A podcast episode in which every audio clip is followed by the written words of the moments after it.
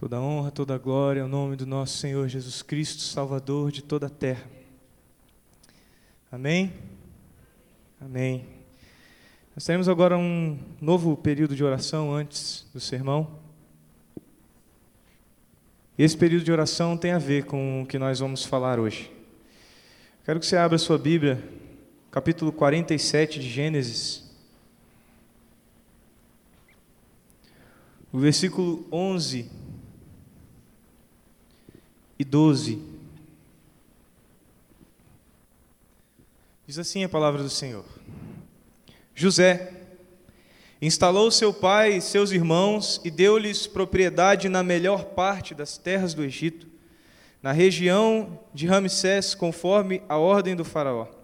Providenciou também sustento para seu pai, para seus irmãos e para toda a sua família, de acordo com o número de filhos de cada um. Esse momento aqui da história do povo de Deus, este homem chamado José, estava vivendo o momento mais sublime da sua existência. O momento em que Deus, após aproximadamente 13 anos de sofrimento, concedia a José um recomeço com sua família. Esses irmãos a quem José deu o melhor lugar da terra, esses irmãos a quem José deu sustento, alimento e tudo do melhor. Esses irmãos, anos antes deste acontecimento, jogaram este mesmo homem dentro de um poço para morrer. Este homem foi vendido como escravo para o Egito. E Deus honrando a história deste homem o levou até o mais alto posto do Egito. E lá nesse alto posto, um posto em que ele poderia matar, destruir quem ele quisesse. Seus irmãos, os mesmos que o jogaram no poço, tiveram um reencontro com este homem. E este homem, com todo o poder em suas mãos para matar, destruir, para vingar, este homem amou e recomeçou. Eu vejo aqui o Evangelho. Já no primeiro livro da Bíblia, em Gênesis, que narra o início da nossa história como povo de Deus, Deus já revela o Evangelho. Jesus tinha todo o poder para matar e para destruir, porque a palavra diz que todo o poder lhe foi dado nos céus e na terra. Mas Jesus escolheu reconciliar. Jesus escolheu recomeçar o que Adão não continuou. Hoje nós falaremos um pouco sobre família. Eu quero que você procure se há alguém aqui que é da sua família e você se sente ao próximo a essa pessoa da sua família. E nesse momento vocês vão orar juntos. E vocês vão clamar ao Senhor pela sua família, pelos seus pais, pelos seus irmãos, seus avós, seus primos. Talvez muitos desses precisem se reconciliar. Você está precisando se reconciliar com algum deles. Que a palavra do Senhor ministre hoje aos nossos corações um recomeço para as nossas famílias. Ministre aos nossos corações um recomeço no relacionamento com os nossos pais, com os nossos irmãos. Um recomeço para nós. E você vai clamar ao Senhor pela sua família agora. Feche seus olhos. Vamos orar. Ore em voz alta. Clame ao Senhor mesmo pelos seus, pela sua família. Chore por eles. Peça ao Senhor reconciliação para os seus amados. Porque é isso que Ele quer. Ele deseja isso para a tua vida hoje. Recomeço com a tua família. Recomeço. Vamos orar. Santo Deus, Senhor dos Senhores, nosso Pai, nosso Pai Celeste, aquele que era, aquele que é, aquele que há de vir, o Deus imutável,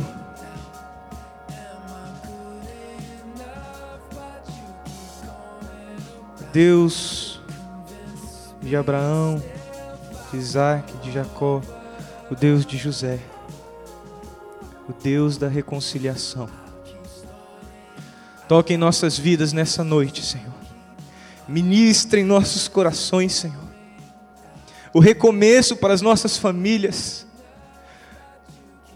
para as alianças quebradas, casamentos destruídos, relacionamentos de irmãos, Senhor Deus, que são como guerras dentro dos lares, das suas casas. Deus tem misericórdia de nós. Perdoa-nos, Senhor. Dá-nos o coração de José, cheio do teu espírito, o espírito da reconciliação, o espírito do recomeço, não da vingança, não do troco, não do olho por olho, dente por dente, mas um coração gracioso, coração do Cordeiro.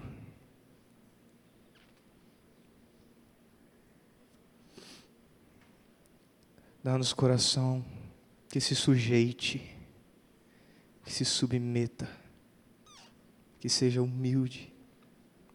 Em nome de Jesus. Amém. Que o Senhor fale o seu coração. Que não eu mas o Espírito Santo de Deus ministre na tua vida. Temo em dizer o que tenho para dizer hoje.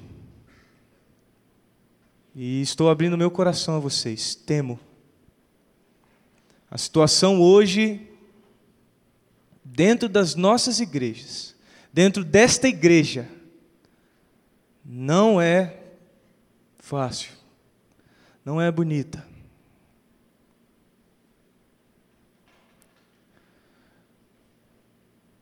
Tenho percebido que no meio de nós há muitos Rubens, Judás, Efraíns, que jogam seus irmãos em poços, que viram as costas para aqueles que deveriam amar. Vemos aqui maridos, esposas, que não hesitam em trair, pais, pais que suscitam ira em seus filhos, filhos que não honram seus pais. E eu me pergunto: onde está a igreja? Onde está o Espírito Santo de Deus? Vamos abrir a Bíblia em Efésios 5. Eu quero dizer para vocês que nesse mês nós estamos com um desafio de recomeços para as nossas vidas, de recomeçar com Deus, de recomeçar com nossa família, de recomeçar com os nossos propósitos, nossos objetivos de vida, nossos ideais, alicerçados na palavra. Desafio de recomeçarmos com esta igreja, esta igreja, terceira igreja batista. Há um desafio de sermos uma juventude viva, dentro de uma igreja viva. Mas eu quero dizer para você que não há vida se a tua família está despedaçada. E Deus deu a responsabilidade a você porque a palavra de Deus diz que o Senhor nos deu o ministério da reconciliação. Este é o seu ministério. Mas nós temos exercido o ministério de Satanás e de seus demônios. Porque temos sido usados para destruir, para separar, para nos afastar mas que hoje o Espírito Santo de Deus nos una em amor. Que haja recomeço para a tua vida e para a tua família. Em nome de Jesus.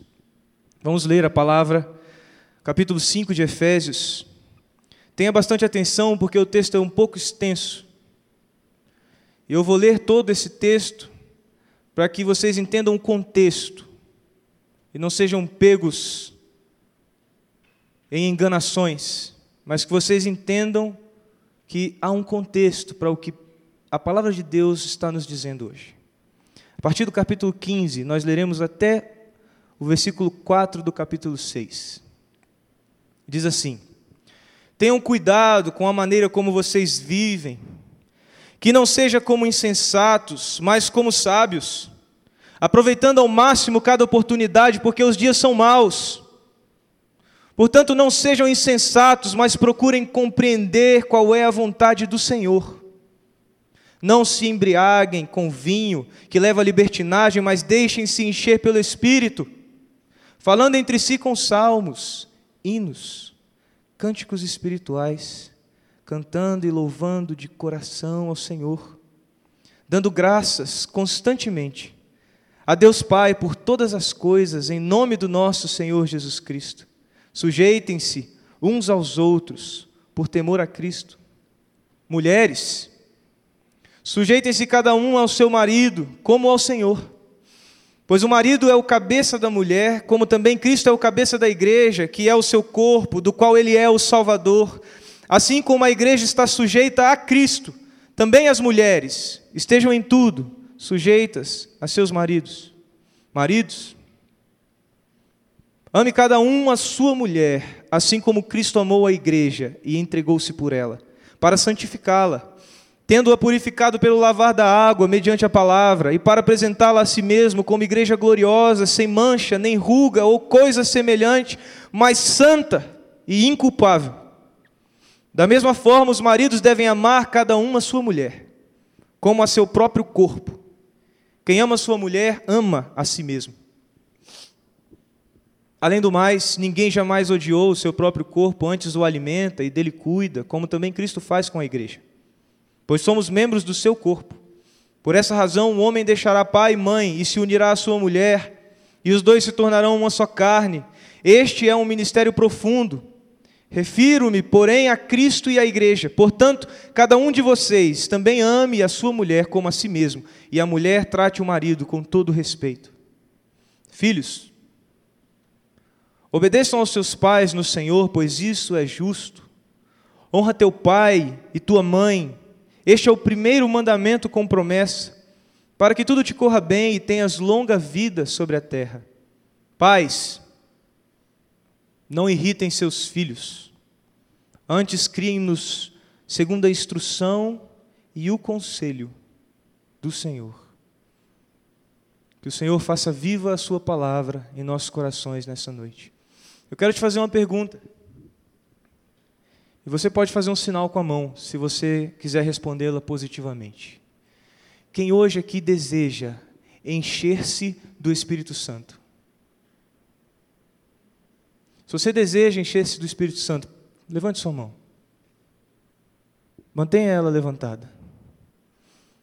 Senhor Deus, essas pessoas estão aqui com as mãos erguidas, dizendo: Eu quero encher-me do Espírito Santo. Que estas mãos erguidas representem corações abertos para receber o que a tua palavra propõe a todos nós, para que nós nos enchamos do Espírito Santo de Deus. Em nome de Jesus. Amém.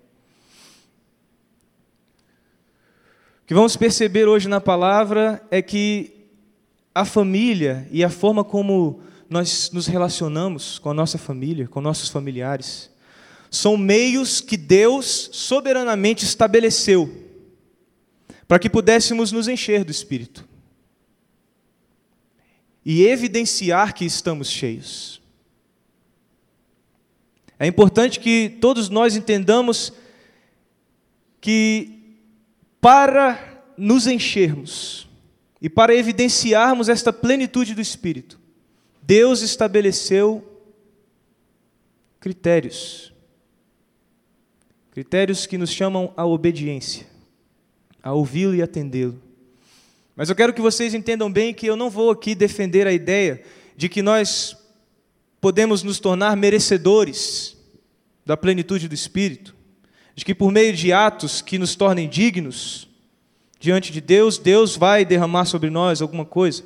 Porque toda obra de Deus nas nossas vidas é uma obra graciosa, ela não vem por mérito, nós não compramos isso. Deus nos dá por Cristo, e em Cristo nós somos tudo o que somos. Mas o Senhor estabeleceu essas boas obras para que nós andássemos nela, e assim diz o próprio livro de Efésios. Ou seja, Ele deseja a nossa obediência, Ele quer que você e eu sejamos obedientes. Esse é o desejo do coração de Deus. De Adão até João em Apocalipse, Deus está falando ao coração do homem: obedeça-me, ouça o que eu digo. E afinal, quem ama, e nós dizemos que nós amamos a Deus, quem ama quer agradar.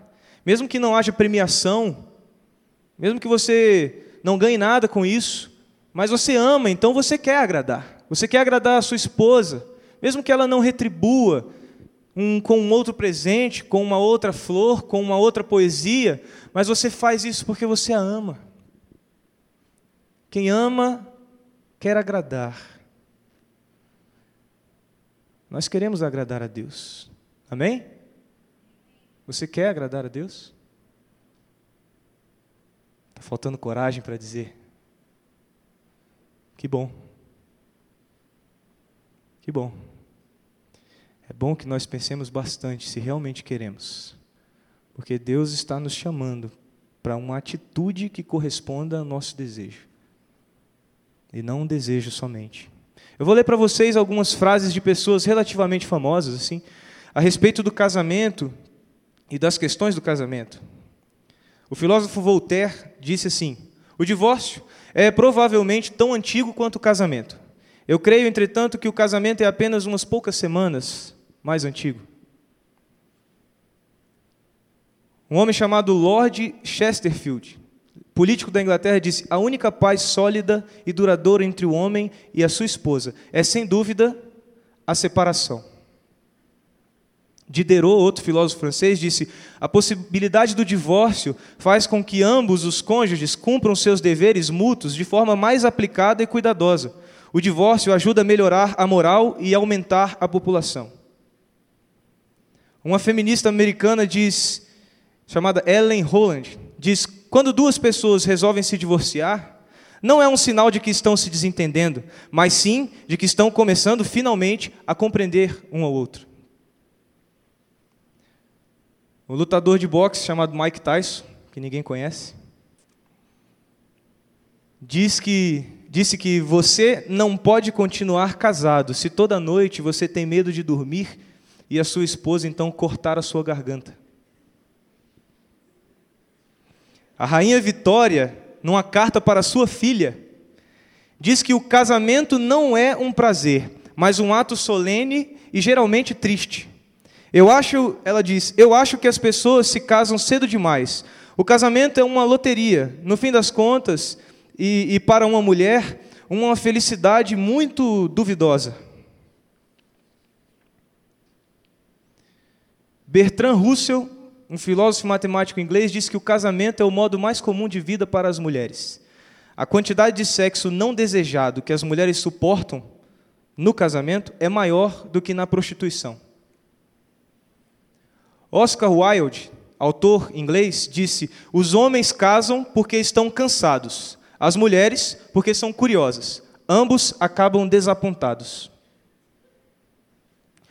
O Marquês de Sade, autor francês, diz que o horror do casamento, o mais entristecedor e enjoante de todos os laços que a humanidade jamais inventou para o seu próprio desconforto e degradação. O príncipe Felipe, duque de Edimburgo, disse: Não acho que uma prostituta é mais virtuosa do que uma esposa, mas estão fazendo a mesma coisa. Emma Goldman, outra feminista americana, diz que ao fazer um seguro, paga-se por ele em dólares e centavos, sempre com o direito de descontinuar o contrato, quando se quiser. Mas se o prêmio da mulher é um marido, ela paga por isso com seu nome, sua privacidade, seu autorrespeito, sua vida, até que a morte o separe. E por fim, o famoso filósofo francês Jean-Paul Sartre disse que o inferno são as outras pessoas. Essas afirmações são representativas do que tem tomado a mente das pessoas em relação ao casamento, em relação à família, em relação a essa instituição divina que se encontra na palavra de Deus. E o mais triste disso é que essa mentalidade desses homens, que nos levam às vezes a risos, a constrangimento, o mais triste disso é que essa mesma mentalidade que nos leva a rir, ela tem ganhado espaço dentro das igrejas. Pessoas que deveriam encarar o casamento como uma sombra do relacionamento entre Deus e a sua igreja, passam a não desejar casar, nem ter filhos. Cada vez menos jovens fazem planos para o futuro, de casamento, de constituir família, de construir uma vida junto com um homem ou com uma mulher amada. E isso dentro das igrejas. Jovens não querem mais fazer planos, porque o casamento é incerteza, é dúvida, é briga, o casamento é, é, o, é o primeiro passo para o divórcio. Muitos de nós achamos hoje que o segredo, e aí tomados por essa mentalidade do, do mundo, nós criamos uma deturpação do que a palavra nos mostra e nos revela sobre casamento, sobre família. E nós criamos umas filosofias loucas dentro da igreja, de pastores e líderes afirmando que o segredo de uma família feliz está em escolher a pessoa certa, você tem que escolher a pessoa exata, que vai combinar perfeitamente com você, porque se você escolher errado, acabou para você. Acabou. Por isso você tem que orar, orar, orar, orar, orar, orar, orar. Eu quero dizer para você que não adianta você ficar orando, orando, orando, orando, se você não cumpre com os seus deveres de cristão, na sua atitude, na forma de você se comportar, você pede a Deus, mas quando você termina a sua oração, você se levanta e vive a sua vida do jeito que você quer. Você não se submete, você não se sujeita. E aí nós ficamos achando que o segredo do casamento é, é, é acertar na pessoa, porque se nós errarmos, tudo está acabado. Nós acreditamos que a certeza de um casamento feliz é a compatibilidade de gênios. Quer dizer, ela tem que se encaixar comigo, porque senão não, não vai rolar. Se a gente tiver pensamentos diferentes, não vai dar certo, tem que ter a química. Alguns acham que o segredo do casamento duradouro, até que a morte os separe, está no bom relacionamento sexual. Ou na quantidade de diálogo. Quanto mais se comunica, mais estamos num relacionamento saudável. A verdade é que se dependermos do outro para sermos felizes, nos esqueceremos que é nossa responsabilidade fazermos o outro feliz.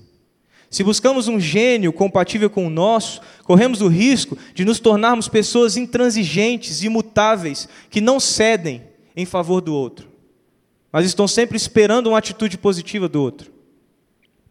Se achamos que a solução está no sexo, reduzimos as nossas famílias a uma atitude física, quando o convívio nos moldes bíblicos vai muito além disso. Se apostamos nossas fichas na quantidade de comunicação que nós temos, marido e mulher, pais e filhos, nós podemos tropeçar na falta de qualidade desta comunicação. E aí nós exercitamos muito a língua, mas poucos ouvidos. Hoje nós não vamos utilizar todo o texto que lemos para reflexão. Até mesmo porque, se fosse utilizar todo esse texto, seria uma série de sermões, não um só. Mas nós vamos tirar alguns princípios deste texto. Princípios que creio que Deus quer que você reencontre para a sua saúde espiritual, para a tua vida, para a vida da tua família. Deixa eu perguntar mais uma vez agora. E aí você pode fazer novamente o sinal com a mão. Quantos aqui querem encher-se do Espírito Santo? Amém. Continuamos com um bom número que deseja isso. Glória a Deus por isso. O princípio eterno e maravilhoso que nós temos hoje nesta palavra que nós lemos, ele será quero que vocês pensem como se ele fosse uma agulha de uma bússola. Este princípio, eu vou dizer para vocês qual é o princípio. Ele vai nos indicar a direção para um recomeço. Ele vai indicar para você qual é a direção que você tem que tomar para você ter um recomeço na tua família. Um recomeço no relacionamento com a tua esposa, se você é casado. Um recomeço no relacionamento com teu pai, com a tua mãe, com o teu irmão, com a tua irmã. Que seja até com seus avós, com seus primos, seus tios. Mas este princípio da palavra, ele será como um apontador de direção para nós. Ele vai nos apontar para onde devemos seguir. Eu quero que vocês hoje imaginem que nós estamos numa trilha, e é por isso que eu pedi que vocês se juntassem em famílias. E na verdade, cada um, cada família aqui representada, ela está numa trilha sua, numa caminhada. Você está no meio do mato e você tem uma bússola com essa agulha que eu falei para vocês, e essa agulha diz para sua família para onde você tem que ir. Você não sabe a direção, você olha e só vê árvores, árvores, árvores, árvores, você não sabe para onde é a saída, mas essa agulha, essa bússola na sua mão está te indicando. Basta você olhar e seguir o que ela está te indicando. Você vai chegar aonde você precisa chegar. Esta agulha hoje, esta direção chama-se sujeição. Chama-se submissão. E eu vou falar primeiro aos pais e filhos, depois eu vou falar aos esposos e esposas, depois à família de uma maneira geral. Mas eu quero dizer para você, esteja atento. Esteja atento porque de qualquer forma, todos nós aqui estamos em alguma dessas posições, ou pelo menos almejamos estar um dia. Eu acredito que aqui muitos ainda desejem casar, ter filhos. Mesmo que você não seja casado ainda, como o Feijão e a Pri, eu e a Ítala, o Ju, a Ju e o Tiago, você talvez pense nisso, o Rodrigo e a Mary. Mas, talvez você pense em casar um dia. E essa palavra está sendo dada para você antes. Olha que bênção. Que coisa maravilhosa você poder ouvir antes e se preparar para um casamento abençoado casamento alicerçado na palavra. Mas primeiro vamos falar aos pais e filhos, e aí eu acho que 100% aqui se enquadra. O primeiro versículo, vamos lá, não do, do 15, nós vamos, primeiro versículo a ser trazido a nós aqui. Nós vamos fazer um exercício diferenciado, nós não vamos do início para o fim, nós vamos do fim para o início. Então nós vamos aqui do capítulo 6. Diz assim, ó, filhos, obedeçam aos seus pais, porque isso é justo. Honra teu pai e a tua mãe. Este é o primeiro mandamento com promessa, para que tudo te corra bem e tenhas longa vida sobre a terra. Pais, não irritem seus filhos, antes criem-no segundo a instrução e o conselho do Senhor. O primeiro versículo, versículo 1 do capítulo 6, nos traz ordem, uma ordem aos filhos. Este verbo está no imperativo. E eu fui lá no dá uma olhada lá como escreveram no original. E é efetivamente uma ordem. Deus está falando através do apóstolo Paulo: honrem, honrem, honrem, como disse através de Moisés, lá em Êxodo. O último versículo nos traz uma ordem aos pais: pais, não irritem seus filhos. Aliás, traz mais de uma ordem: não irritem seus filhos, mas criem-no segundo o conselho, a instrução do Senhor. E entre essas duas ordens está uma promessa. Uma promessa que o Senhor dá a nós, pais, a nós, filhos. Obedeçam seus pais, essa é a palavra. Obedeçam é também traduzida como sujeitem-se. Esta palavra no grego pode ser traduzida como sujeitar-se, submeter-se, colocar-se abaixo e o que a palavra está dizendo é: obedeçam, sujeitem-se, sujeição. Está indicando a sua bússola, sujeição. Submeta-se. O Senhor está ordenando aos filhos que se submetam aos seus pais, e ainda completa dizendo que isso é justo. Ou seja, isto é o que é correto a ser feito. É o que você tem que fazer. E aí eu quero que você seja bem sincero com você mesmo. Você dê uma olhadinha aí para os dias que se passaram, não precisa ir muito longe, não, pode ser próximo. Como têm sido suas respostas aos seus pais quando eles te dizem para fazer alguma coisa? Ou te pedem, ou te dão ordem para fazer? Como é que você reage? Qual é a sua reação? Que palavras têm saído da sua boca? E a Bíblia nos fala que a boca fala do que o coração está cheio. Então veja lá, hein? Veja lá o que você tem dito aos seus pais. Mas que palavras têm saído da sua boca? Em direção ao seu pai e à sua mãe? Ou a quem está no papel de pai e de mãe na sua vida? Sua mãe fala para você estudar, mas é você quem sabe, né? Você quem sabe o que você tem ou não o que fazer. Sua mãe não sabe de nada. Sua mãe não sabe biologia, não sabe genética, não sabe física, não sabe termodinâmica, não sabe as leis de Newton. Quem é ela para dizer a hora que eu tenho que estudar? Seu pai quer um tempo para sair com você, quer bater um papo, quer ouvir o que você tem a dizer, o que você tem pensado, quais são os seus conflitos. Aí você diz assim: não, não tenho tempo para essas besteiras, não, pai. Deixa disso, velho. Sabe, o senhor viveu sua adolescência aí há 30 anos atrás, 40 anos atrás. Não sabe como é que é hoje, esquece. Não adianta querer conversar comigo, entendeu? não vai me entender. Nossos pais né, estão muito ultrapassados. Às vezes você não quer ouvir, porque ele está tá retrógrado, às vezes você não quer ouvir porque seu pai está te procurando simplesmente, e você acha isso, que seu pai está te procurando simplesmente porque ele está arrependido pela ausência na sua vida, porque ele não tem estado presente como gostaria. E aí você fica de saco cheio daquele cara chorão, que fica querendo fazer carinho numa marmanjo de 15, 16, 20 anos. E você fala, ah, mas que saco esse cara. Seus pais perguntam para você sobre seus planos de futuro, e para os mais velhos, galera que já está na faculdade, cheio de ciência na cabeça. Né? Jean Paul Sartre. Agora eu sou, eu sigo o existencialismo. Essa filosofia é maravilhosa. Jean Paul Sartre. O drama dos loucos e tal, essa coisa, eu gosto é disso. Mas ele disse que o inferno é o outro. Ele disse assim: ó, você aí que gosta de mim, que segue minha filosofia, tu é o inferno. E você está lá, né? Jean Paul Sartre, esse cara é demais.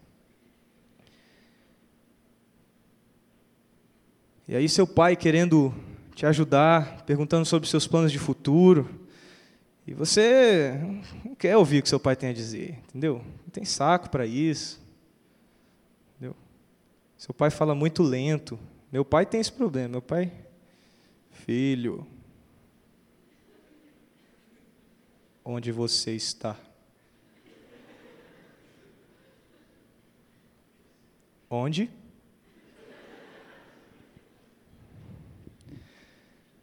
E aí a gente não quer ouvir nossos pais.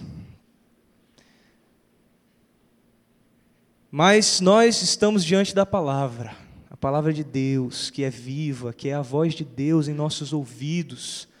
Nós ficamos orando de joelhos, chorando e pedindo: Senhor, fala, fala, Senhor. Teu servo quer ouvir, que nem o pastor Carlos ouviu. Alguns privilegiados vivem essa experiência do pastor Carlos, de ouvir uma voz te chamando. Mas eu quero dizer para você: não dependa disso para viver a vida que Deus quer para você. Porque a voz de Deus é isso aqui, ó. Isso aqui é a voz de Deus. Você quer ouvir mais o quê? Isso aqui é a voz de Deus. Eu me lembro de um texto do pastor John Piper, que se chama Hoje Ouvi a Voz de Deus. Ele começa narrando essa experiência. E o jeito que ele fala parece que ele estava ouvindo mesmo uma voz, dizendo: Ei, vai para a janela, contemple tudo que eu criei e tal. E à medida que ele vai desenvolvendo o texto, você percebe que ele estava lendo a palavra. E para aquele homem, a palavra é tão viva que ele considera aquilo a voz de Deus audível falando com ele. Vocês estão diante da voz de Deus, nos seus ouvidos, dizendo hoje para vocês, filhos, sujeitem-se aos seus pais, submetam-se a eles, honrem os seus pais. E o que você faz? Ignora a voz de Deus. Isso aqui é a voz de Deus? Não. Eu quero é estribuchar. Eu quero é cair no chão.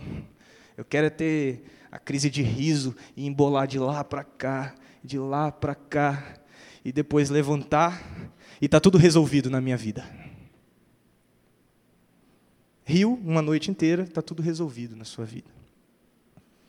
Não quero entrar nas questões pessoais de experiências como essa, mas eu quero te dizer que a palavra propõe profundidade muito maior do que ficar rindo no chão. Deus quer uma atitude de você, para de brincar, para de querer cair, querer ficar tremendo, sentindo calafrio. Para com isso. Seja como Paulo, que diz que quando era menino pensava como menino, mas agora é homem. Vai ficar pensando como menino? Pense como, como homem. Você conhece a palavra de Deus. Chega de ficar tomando leitinho no conta-gotas. A voz de Deus está falando para você. Mas aí você me fala, cara, você não sabe de nada, você não sabe da minha vida, você não sabe dos meus problemas, você não sabe o que, é eu passo em casa, você não sabe o quanto que é difícil para mim. É muito mais difícil para mim do que para você. Você está aí, ó, na frente, pregando, você tem a vida ganha. Muito bem, você não tem problema na sua família. Você não tem, nunca passou por problema na sua família, você não sabe o que, que é. Mas eu te digo que eu sei que não é fácil. Não é porque eu estou aqui na frente que eu não vivo problemas. Não é porque eu estou aqui na frente falando para vocês que eu nunca alteei a voz para minha mãe. Mas essa palavra é para mim também. É para a minha vergonha e para o meu arrependimento, mas também para a minha transformação e para o meu recomeço. Eu quero dizer que é para, que é para o seu também.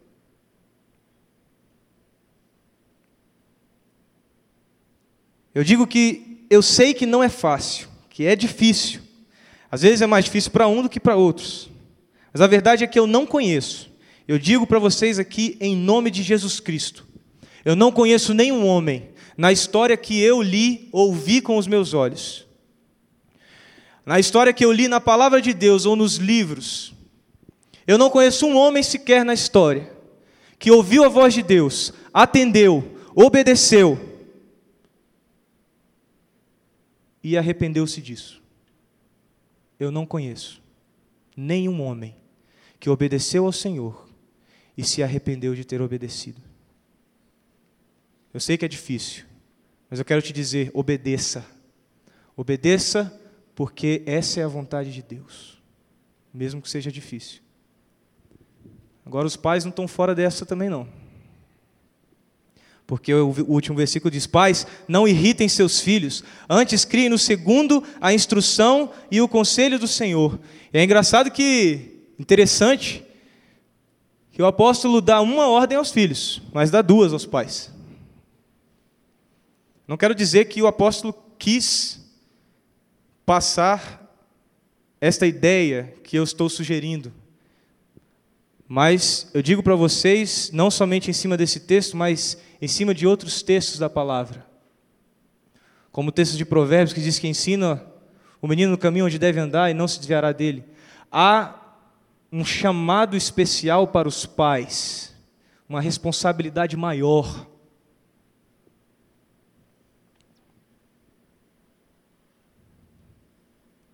A responsabilidade que os filhos têm pesa, mas a responsabilidade que os pais têm pesa mais.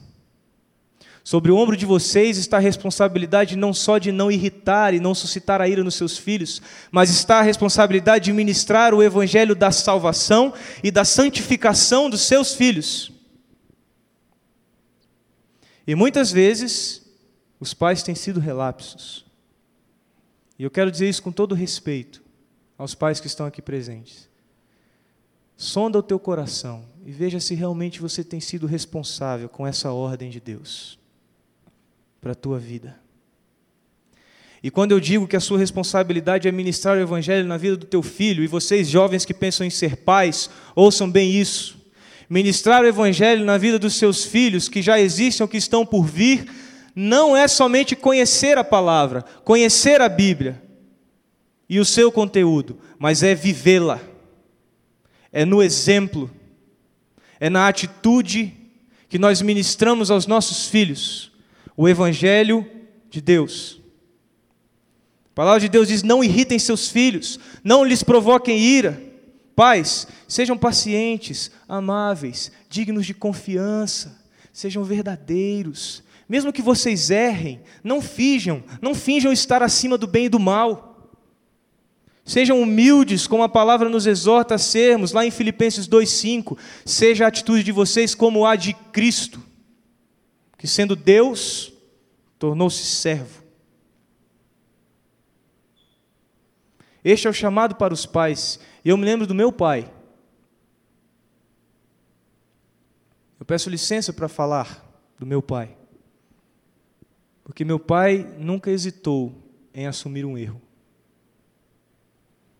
Meu pai, eu tinha seis anos de idade.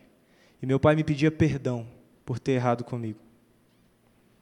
E isso nunca fez do meu pai um homem sem autoridade na minha vida.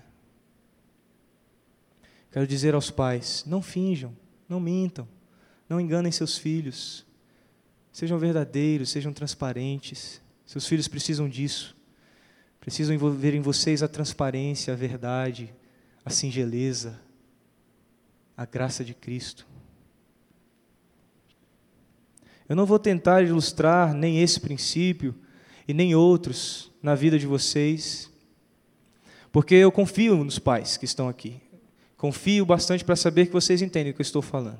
E pelo fato de não ser pai ainda, eu não quero correr o risco, então, de, de ser injusto com vocês. Eu sei que somente o poder da Escritura, poder da palavra, é, ele é capaz de ir fundo no teu coração para que você reflita, renove sua postura, melhore sua atitude, recomece. Recomece com seu filho, com seus filhos. Criem seus filhos segundo a instrução do Senhor. Que ordem maravilhosa, que coisa maravilhosa, como Deus é bom. O Senhor, em sua eterna sabedoria, ele concilia responsabilidade e prazer, peso e alívio, preocupação e descanso. Nós nos preocupamos, os pais se preocupam com seus filhos, mas se se preocupam com seus filhos e por isso ministram o evangelho na vida dos seus filhos, que prazer. Que prazer ministrar o evangelho ao coração do seu filho. Se os pais e as mães tiverem em sua conduta para com seus filhos a preocupação de ministrar a palavra, terão prazer por conhecer mais o Senhor e por ver seus filhos conhecerem mais o Senhor, por presenciar a obra de Deus neles e através deles. Então chegamos à promessa. Eu disse no início que a promessa é benefício para os pais e para os filhos, e volto a afirmar isso, porque à medida que os filhos honram seus pais, sujeitam-se a eles, vivem mais e vivem harmoniosamente, por isso vivem mais felizes e deixam seus pais mais felizes. Viver fica mais gostoso. Então, se os filhos vivem mais, têm mais tempo para viver com seus pais e darem mais prazer a eles e também terem mais prazer. Mas agora vamos aos maridos e esposas. Do versículo 22 ao versículo 25 diz assim, ó: Mulheres, sujeite-se cada um a seu marido como ao Senhor, pois o marido é o cabeça da mulher, como também Cristo é o cabeça da igreja, que é o seu corpo, do qual ele é o Salvador. Assim como a igreja está sujeita a Cristo, também as mulheres estejam em tudo sujeitas a seus maridos. Maridos, ame cada um a sua mulher, assim como Cristo amou a igreja e entregou-se por ela. Eu não vou aqui me ater nas questões culturais de, do termo submissão aplicado ao casamento, porque eu sei que tem meninas aqui que, quando falam em submissão,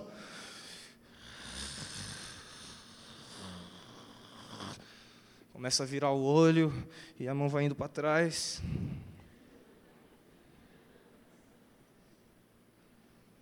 E a raiva vai crescendo. Submissão.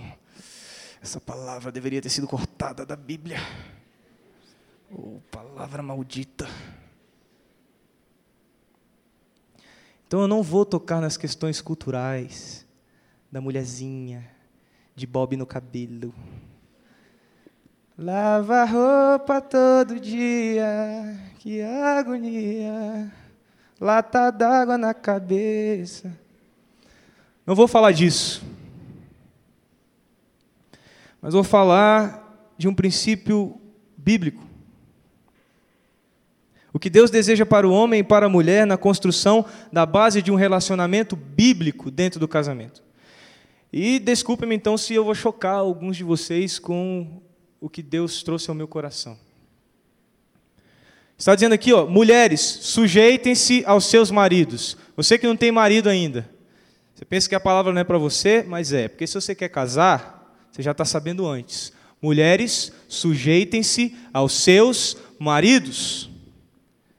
O princípio primordial que a palavra nos dá neste texto vai muito além dos papéis sociais de homem e de mulher no casamento. Deus quer que a mulher seja liderada pelo homem, mas quer que o homem também a lidere como alguém que lhe inspira submissão e não lhe imponha submissão. Submissão é algo que é inspirado em nós e não imposto. Se o homem quer liderar seu lar, e aí eu falo a vocês que são casados ou pensam em casar, se o homem quer liderar seu lar como um autoritário, que se vale de uma posição social, porque eu sou macho. Ui! Se você está querendo liderar pela autoridade social dessa, dessa sociedade machista que a gente vive, você está se negando a liderar nos moldes bíblicos.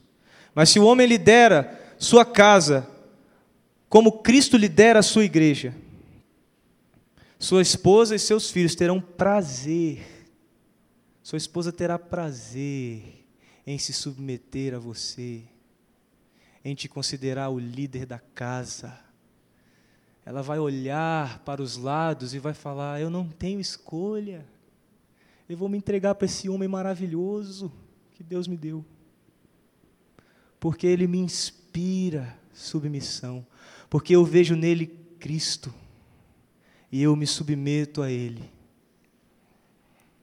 Liderar a casa não é ser servido no almoço. O cara chega do trabalho com aquela camisa que ele comprou na Ceasa, que já vem com a melancia aqui assim. E aí ele senta no sofá. Mulher, cadê a janta? E é janta. É bem tosco mesmo. Cadê a janta?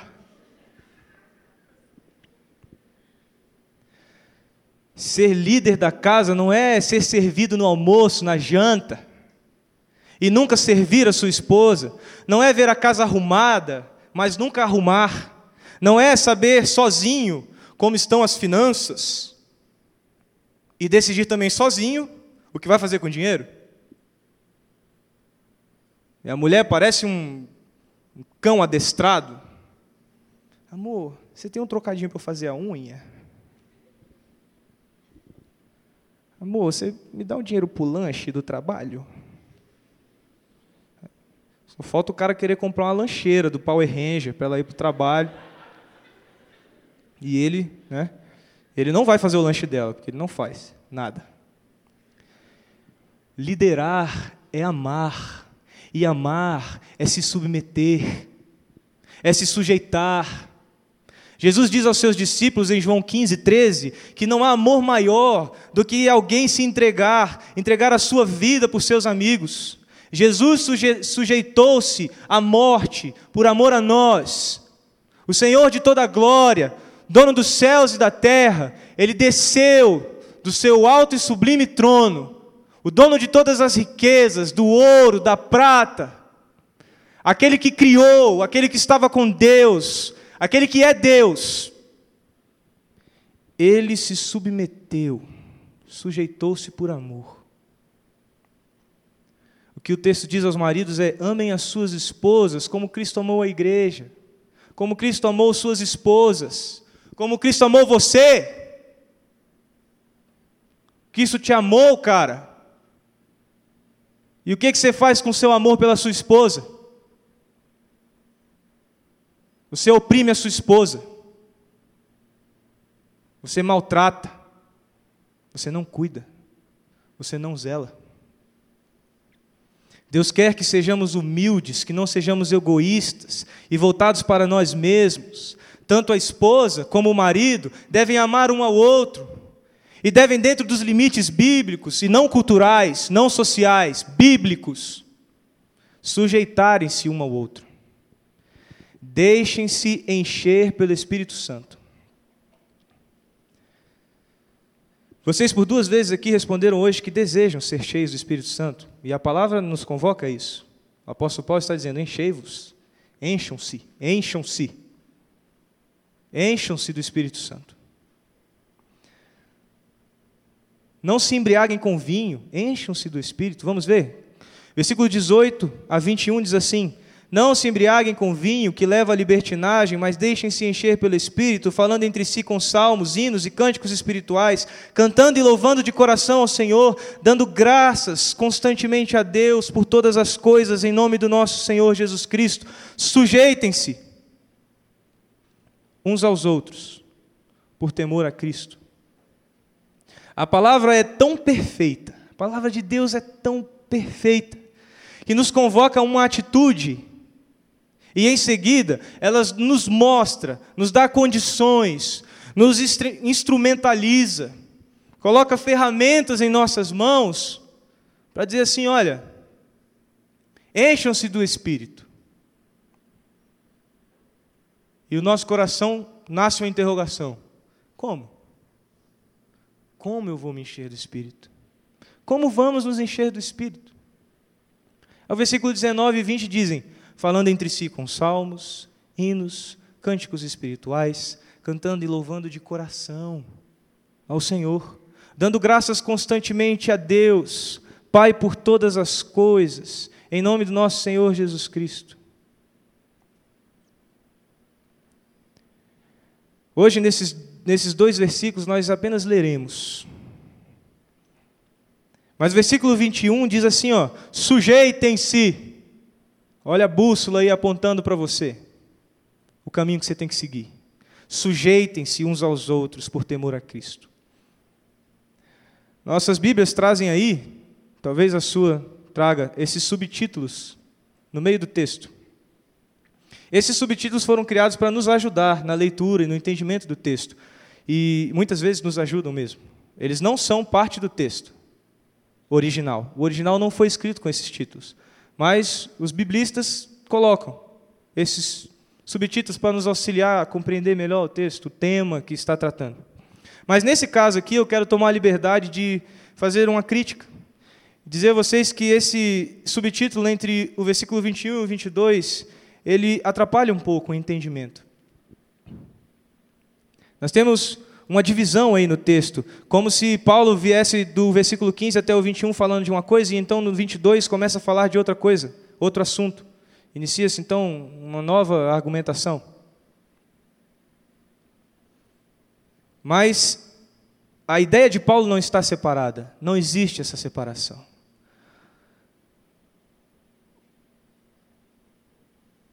Paulo está falando sobre a vida em comunidade e desafia o leitor a uma vida cheia do Espírito Santo, assim diz o versículo 18. Em seguida, ele nos dá instruções para que alcancemos essa vida de uma maneira geral em nossos relacionamentos. E depois, especificamente, nos relacionamentos de marido e mulher, e pais e filhos. Ele está dizendo: sujeitem-se uns aos outros por temor a Cristo. Mulheres, sujeitem-se aos seus maridos. Filhos, sujeitem-se aos seus pais. Você quer ser cheio, ser cheio do Espírito? Você levantou a mão dizendo: Eu quero, eu quero ser cheio do Espírito. A palavra de Deus diz então para você: sujeite-se. Tire esse orgulho de dentro do teu peito. Seja humilde. Sujeite-se. Submeta-se uns aos outros. Submeta-se aos seus pais. Submeta-se ao seu marido. Ame a sua esposa com a sujeição de Cristo. Este princípio da Escritura, sujeição, hoje nos conduz a um recomeço no nosso relacionamento familiar. Se você deseja recomeçar do jeito certo na sua família, se você deseja estar cheio do Espírito Santo de Deus, sendo usado pelo Senhor, se você, marido, quer ser usado por Deus na vida da sua esposa, e você, esposa, quer ser usada na vida do seu marido, você, filho, quer falar aos seus pais e ser ouvido, você não quer viver o que aquele poeta, Renato Russo, dizia: Você diz que seus pais não te entendem, mas você não entende seus pais. Então você imagina um lar aonde você afirma que você não entende seus pais.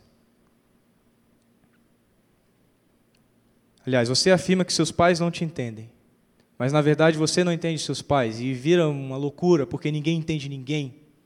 Mas se você quer rejeitar isso na tua vida, se você quer dizer eu entendo meus pais e eu me sujeito a eles, porque meus pais são exemplos de Cristo em minha vida. Eu me sujeito ao meu marido, porque ele é um exemplo de Cristo na minha vida. Eu amo a minha esposa. Eu amo a minha esposa, porque ela é Cristo em minha vida. Filhos, honrem seus pais. Se nós desejamos recomeçar do jeito certo em nossa família, cheios do Espírito Santo de Deus, sendo usados pelo Senhor na vida dos nossos cônjuges, pais, filhos e todos os nossos parentes, avós, tios, tias, primos, precisamos nos sujeitar em Cristo. Filhos, honrem seus pais, essa é a vontade de Deus, boa, perfeita, agradável. Pai, pais, pais e mães, amem seus filhos, conduzam-nos ao Evangelho. Sejam vocês o Evangelho vivo dentro dos seus lares, exemplos para os seus filhos. Mulheres, sejam submissas aos seus maridos, sujeitem-se, sejam lideradas por eles, os apoiem, os promovam, os encorajem. Homens, amem suas esposas, deem suas vidas por elas. Amem como Cristo ama a sua igreja, como Ele ama a sua esposa, como Ele te ama. Sejamos humildes, nos sujeitando uns aos outros, por temor a Cristo. Sejamos imitadores dele. Seja imitador de Cristo. Eu tenho certeza, certeza, em nome de Jesus Cristo, que recomeçaremos nossos relacionamentos do jeito certo, do jeito que Ele deseja para você, do jeito que Ele deseja para mim. Você quer recomeçar? Você precisa recomeçar? Feche seus olhos.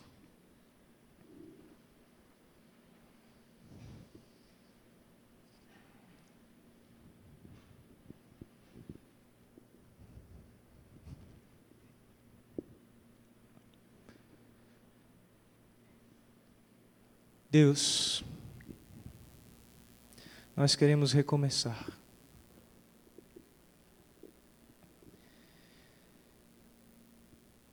Eu quero recomeçar. Se há uma convocação na tua palavra para recomeçar, eu quero ser o primeiro a me levantar, Senhor.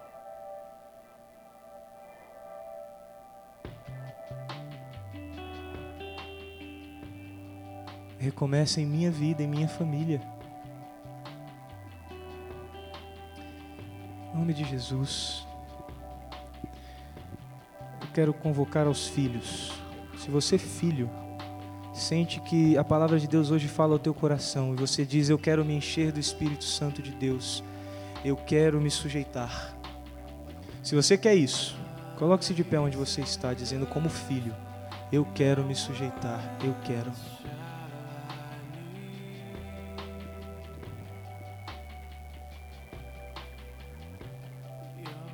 Pais que estão aqui presentes, vocês querem sujeitar-se? Vocês querem isso? Coloque-se de pé também, se esse é o desejo do teu coração, dizendo: Eu quero. Eu quero me encher do Espírito, me sujeitando, me submetendo a Cristo em minha vida. Eu quero. Maridos, vocês querem? Vocês querem se sujeitar, se submeter? Coloque-se de pé diante do Senhor, dizendo: Eu quero, como marido, liderar a minha esposa como Cristo ama a sua igreja. Esposas, vocês querem também? Coloquem-se de pé diante do Senhor. Se vocês precisam também restaurar algum outro relacionamento com um tio, um primo, o avô, a avó. A palavra de Deus diz: sujeitem-se uns aos outros, uns aos outros. Se você precisa se sujeitar também e aprender isso no relacionamento dentro da família de Deus, com seus irmãos em Cristo, com o seu pastor. Se você quer isso, levante-se e diga: Eu quero me sujeitar, eu quero ser como Cristo.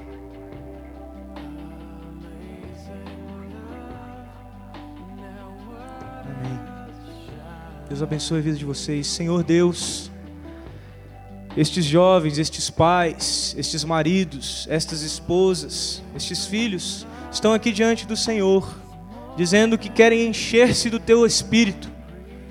Eles estão dizendo, Senhor, eu quero encher-me do espírito. Deus, que eles queiram também sujeitar-se a ti sujeitar-se à tua palavra, à tua ordem, à tua convocação, ao teu chamado, Senhor. Não seja algo aqui irresponsável diante do Senhor, mas que seja algo consciente, profundo, enraizado, firme na rocha. Que assim seja sobre a vida desta juventude, Deus, por quem tenho morado e tenho clamado. Deus, esta juventude que precisa ser viva, para uma igreja viva. Para sermos vivos, precisamos restaurar e recomeçar em nossos lares. Em nossos lares, Senhor. Que assim seja sobre o teu povo aqui presente. Que assim seja sobre estes servos que se comprometem com o Senhor. Em nome de Jesus Cristo. Amém. Amém.